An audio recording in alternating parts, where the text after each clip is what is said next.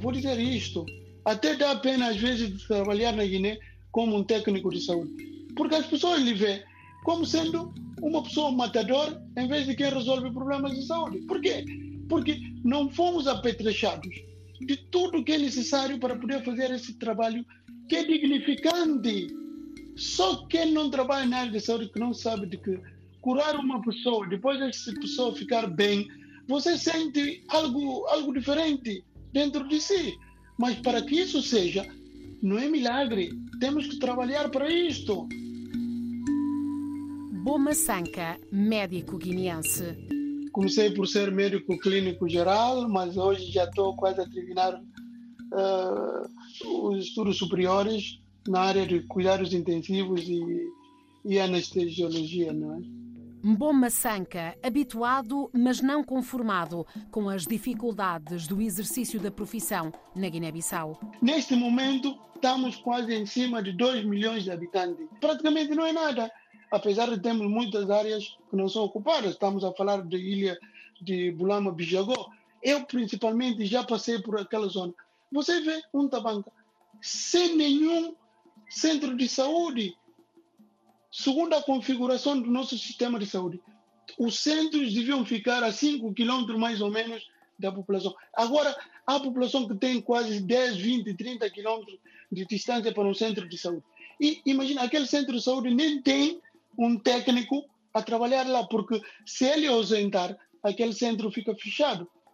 Apesar de que está-se a fazer um esforço grande na formação dos técnicos. Mas não é só formar, temos que formar qualidades. O que, o, o que está acontecendo na Guiné é que temos que preocupar a informação das pessoas, é verdade, mas temos que formar pessoas com qualidade. Vale a pena ter um número reduzido de técnicos de saúde, mas que esses técnicos reflitam realmente naquele que é desempenho profissional, profissional, aliás, para poderem fazer face à demanda.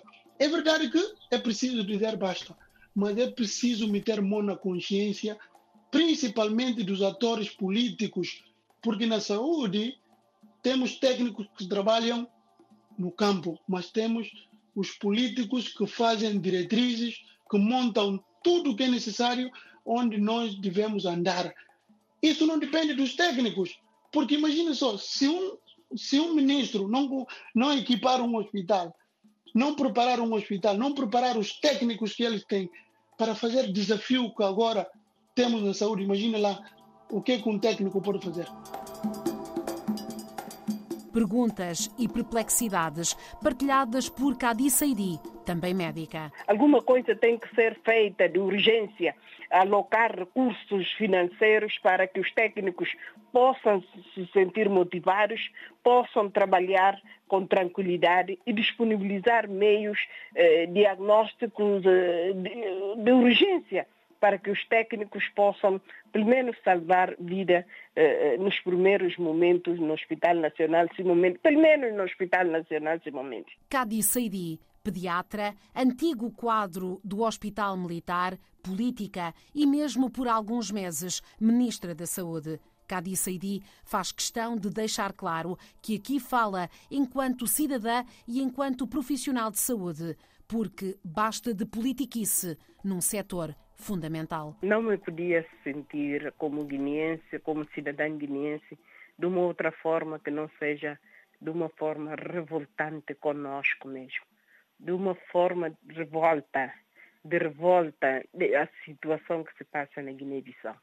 Uma forma de, de, de muita mágoa, muita dor, porque as pessoas, ao longo dos anos, muita gente perderam vida por causa desse sistema de saúde que nunca foi bem, bem, bem estruturado no seu todo.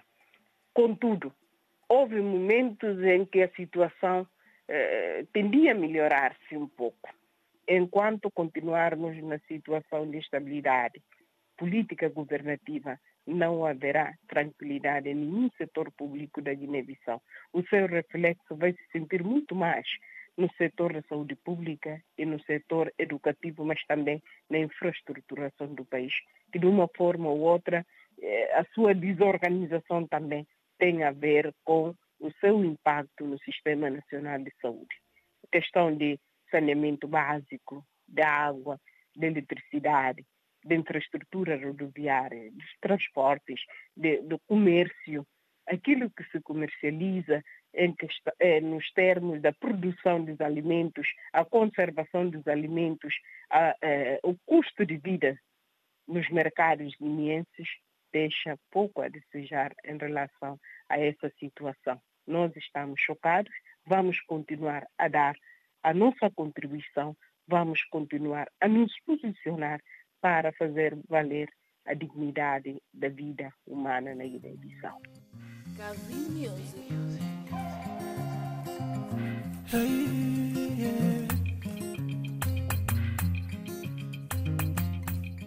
Ao contrário de vários outros médicos contactados pela RDP África, que não quiseram ou não puderam prestar declarações, Kadi Seidi e Boma Sanka aceitaram quebrar o silêncio, arriscar problemas, denunciar as falhas que consideram inadmissíveis. As entrevistas aconteceram dias depois da morte súbita de Bernardo Catechura, um jovem jurista, ativista, músico de intervenção.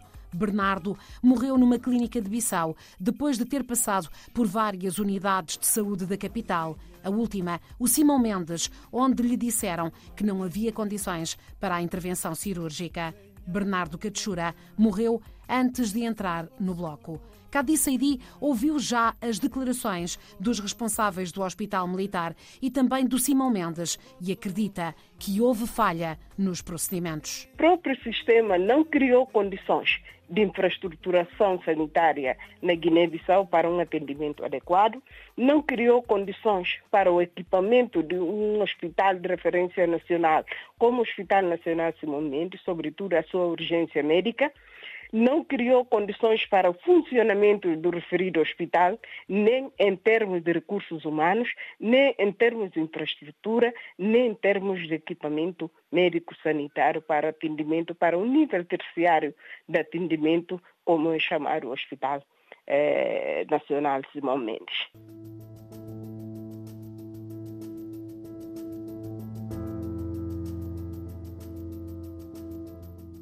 A morte de Bernardo aconteceu entre outros desaparecimentos chocantes e prematuros nas primeiras semanas deste ano, como o desaparecimento do historiador Leopoldo Amado ou do jovem ativista Frederico Coadé. Houve comoção em Bissau, sobretudo depois da morte de Bernardo, em plena madrugada. Saíram às ruas os protestos, houve posições extremadas da Ordem dos Médicos e de alguns clínicos do Hospital Simão Mendes e chegaram a ser detidos dois dos profissionais de saúde que assistiram Catechura. O caso, em que há suspeitas de negligência médica, ainda está em investigação. A Polícia Judiciária concluiu o inquérito e as diligências que foram delegadas ao Ministério Público. Cabe agora à Procuradoria da República concluir se serão necessárias novas investigações. Mas, como muitas vozes influentes disseram na altura, todos os dias morre alguém na Guiné-Bissau por falta de assistência médica adequada e isso tem que parar. Para um profissional de saúde, assistir a este desalento cotidiano é duro, desabafa Mbomba Sanca, consciente do descrédito em que têm caído médicos e enfermeiros. O quadro, explica, é bem mais complicado do que quem está de fora pode imaginar. Não dá para brincar, porque quando brincamos na saúde, perde-se vidas humanas. E quando perde-se vidas humanas, começamos a acusar uns aos outros, é você, é aquilo, é aquilo, é aquilo. Hoje chegou numa pessoa, amanhã quem sabe, mas há muito tempo que as pessoas estão a ser chamadas de atenção. Há de chegar um dia que vai acontecer com a tua família, com o teu amigo, com o teu primo, e você vai levantar para acusar a pessoa de que ele é que matou essa família. Não é verdade. Porque temos que virar a consciência de que os que estão a assumir cargos políticos na Guiné não estão a pensar bem da saúde da Guiné-Bissau. Eu sinto-me muito envergonhado. Praticamente na Guiné convivo com muitos políticos, sou médicos, de, sou médico de quase todos eles. Vou dizer isto. Mas o que é que me chama a atenção? Chega um momento, alguém diz: Olha, doutor, deixa-me ir a Portugal fazer o meu controle, porque aqui não tenho como fazer. E eu sinto-me minimizado com isto, porque eu sou médico, igual a todos os outros médicos que existem no mundo. O problema é que eu não tenho condições para fazer a diferença como fazem os outros. Essa classe médica da Guiné-Bissau tem que ser visto de outra forma, porque falta tudo, falta de tudo praticamente. Queremos trabalhar, juramos trabalhar para a saúde do povo da Guiné-Bissau, porque o maior patrimônio que temos na Guiné são vidas humanas que existem lá. Nós não podemos, imagine em Portugal quantos médicos guineenses é que estão a trabalhar em Portugal. Não é por nada, é porque na Guiné-Bissau há intriga, há de tudo, há de tudo. Há de você na Guiné tenta mostrar algo diferente, as pessoas começam a tomar como se fosse uma coisa de outro mundo. E a partir dali, cada um começa a correr com a sua própria cabeça, buscando um lugar onde, mesmo que você não vai ganhar nada, mas que tenha tranquilidade para poder progredir. Isto é que falta na Guiné-Bissau.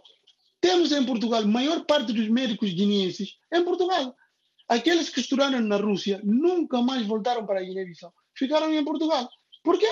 Porque em Portugal há maior condições de vida, é verdade. Você trabalha, você ganha, e há reconhecimento do teu valor, se calhar, mas na Guiné-Bissau, pelo contrário, isto não existe. Porque, sem que existam condições estruturais para uma medicina moderna, não será possível distinguir os bons dos maus profissionais. Uma vez que o sistema todo está viciado, você não é capaz de saber quem é quem. Quem é que faz melhor, quem é que faz pior, porque, porque o próprio sistema não está engrenado para poder certificar quais são bons técnicos, quais são maus técnicos. Até que eu, numa das reuniões que, que fizemos, já não recordo o ano, tínhamos pedido uma coisa, não fui eu que pedi isto, mas há um documento, há um documento que se chama Recomendação da Primeira Conferência Nacional de Saúde, que foi realizado, eh, se não me engano, em 2014. Você podia imaginar quantos pontos foram alencados naquele documento, até agora, até agora ninguém se digna a comprar isso. Imagina só, dotar os hospitais de equipamento de diagnóstico adequado, formar e especializar os trabalhadores em quantidade e qualidade suficiente. Hum? E são muitos os pontos já identificados, já debatidos. Essas falhas são identificadas em todos os documentos sanitários da Guiné-Bissau. Não é de agora. Isto foi identificado através do Fiocruz, que é uma organização brasileira, que é o Instituto Brasileiro de Saúde.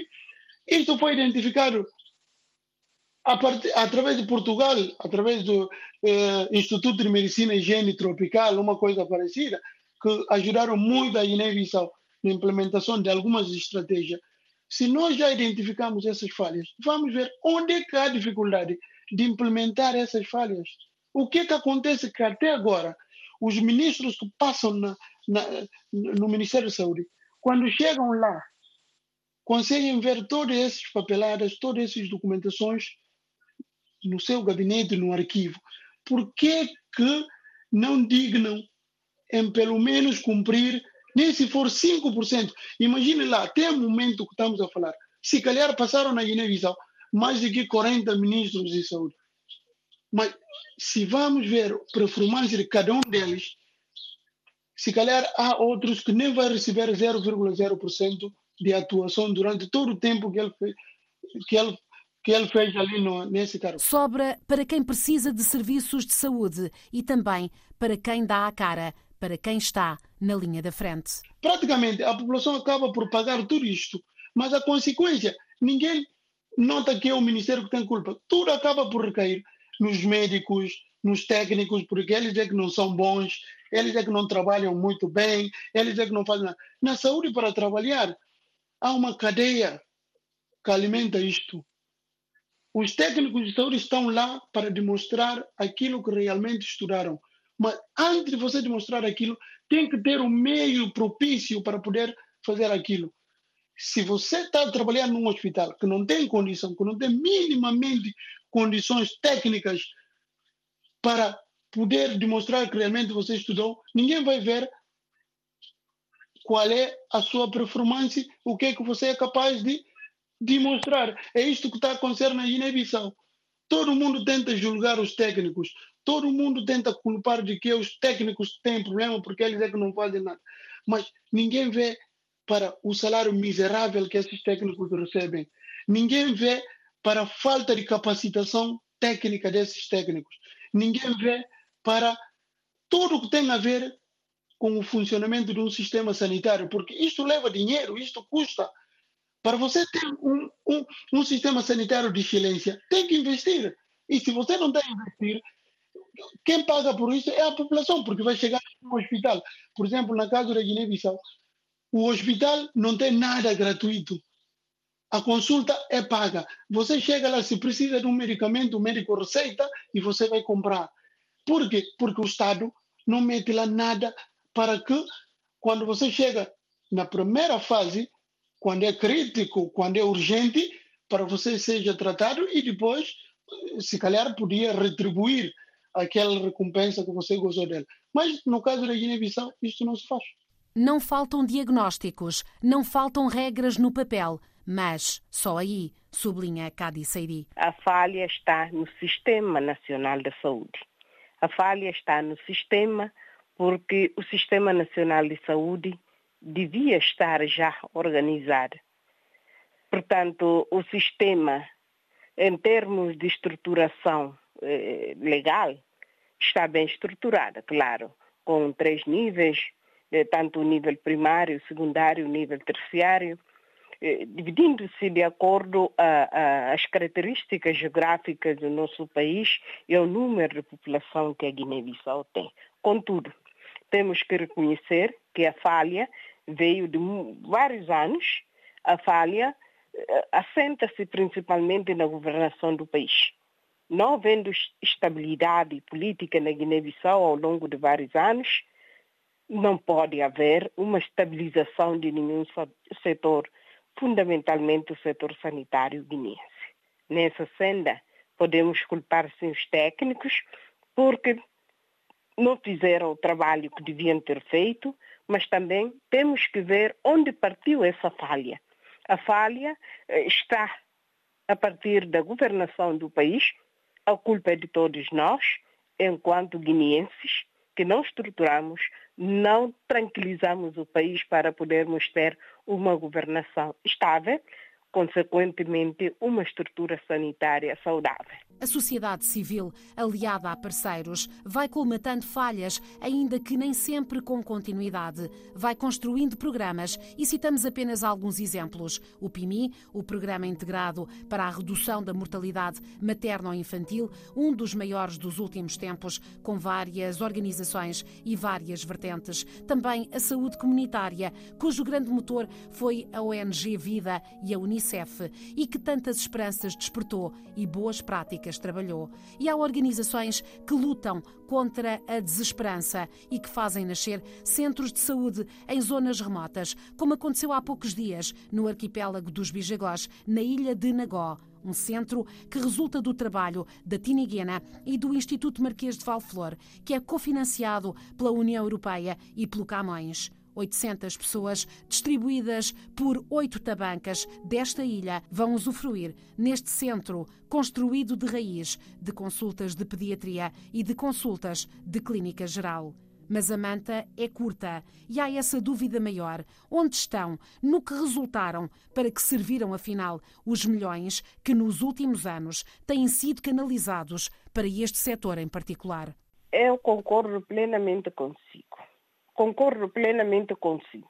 Eu estando no Ministério da Saúde Pública em 2015, 2016, tivemos vários encontros com os nossos parceiros encontros e trabalhos técnicos para podermos, de fato, clarificar essas situações de desvios de procedimentos no Ministério da Saúde Pública, a corrupção no, no Ministério da Saúde Pública em relação aos fundos que são doados por nossos parceiros, eh, os nossos parceiros.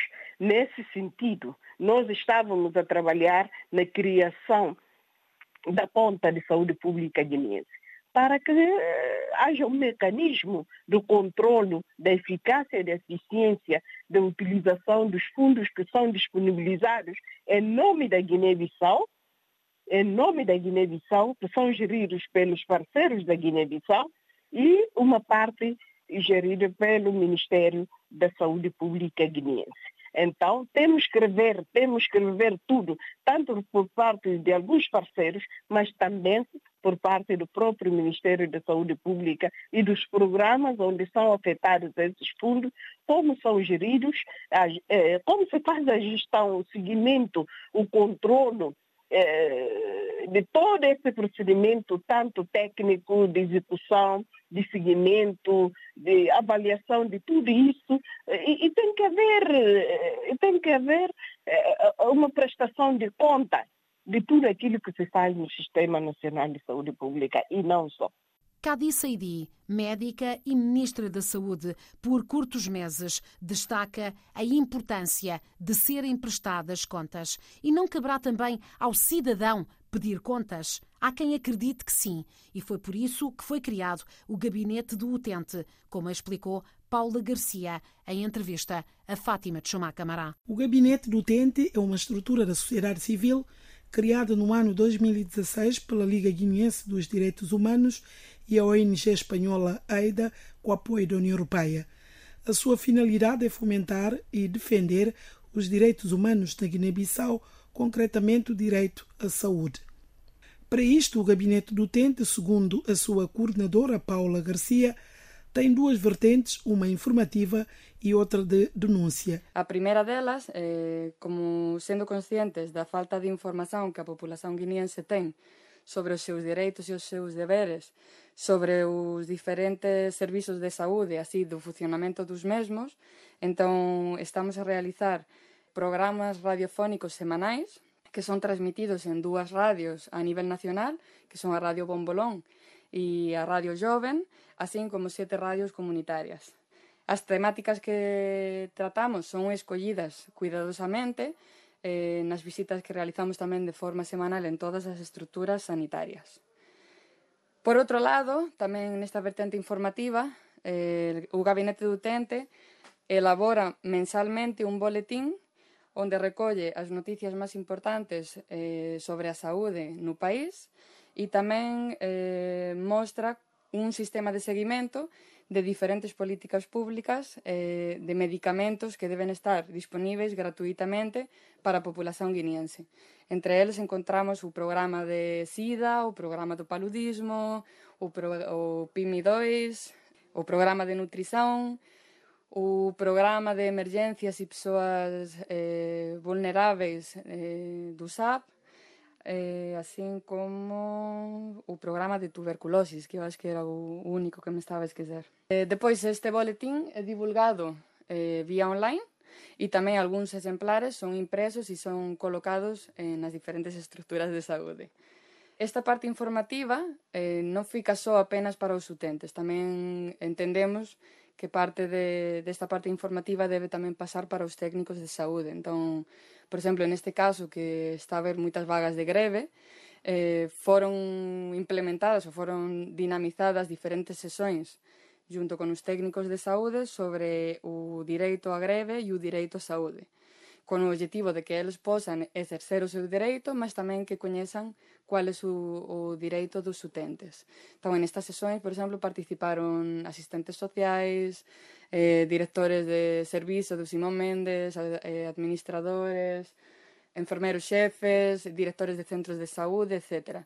E na parte de sensibilización tamén traballamos con 13 organizacións de sociedade civil que están en diferentes en, nos, nos diferentes bairros de Bisao e que con os que facemos eh, sessões eh, comunitárias. Na vertente de denúncia, de acordo ainda com a coordenadora do gabinete do utente, Paula Garcia, são divididos em casos coletivos e casos individuais.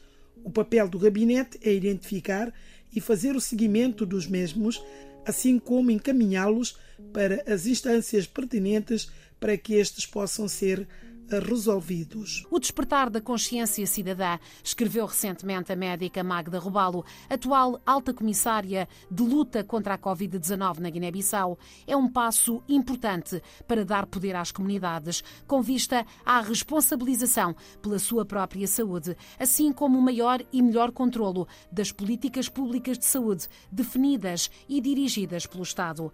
No prefácio de um estudo precisamente sobre este tema, Magda Rubalo lembrou que a saúde é um direito, é uma alavanca de desenvolvimento económico e social de qualquer sociedade. Lamentou que, apesar da reduzida dimensão geográfica do país, a falta de infraestruturas rodoviárias e a insularidade tornem ainda o acesso físico às estruturas de saúde muito difícil. Apontou também dificuldades nos recursos humanos, nas instalações instalações e na rede. Mas, como Boma Sanká e como Cadi Saidi, realça que há leis, que há estudos, que há vontade da sociedade civil. Falta que se juntem outras vontades.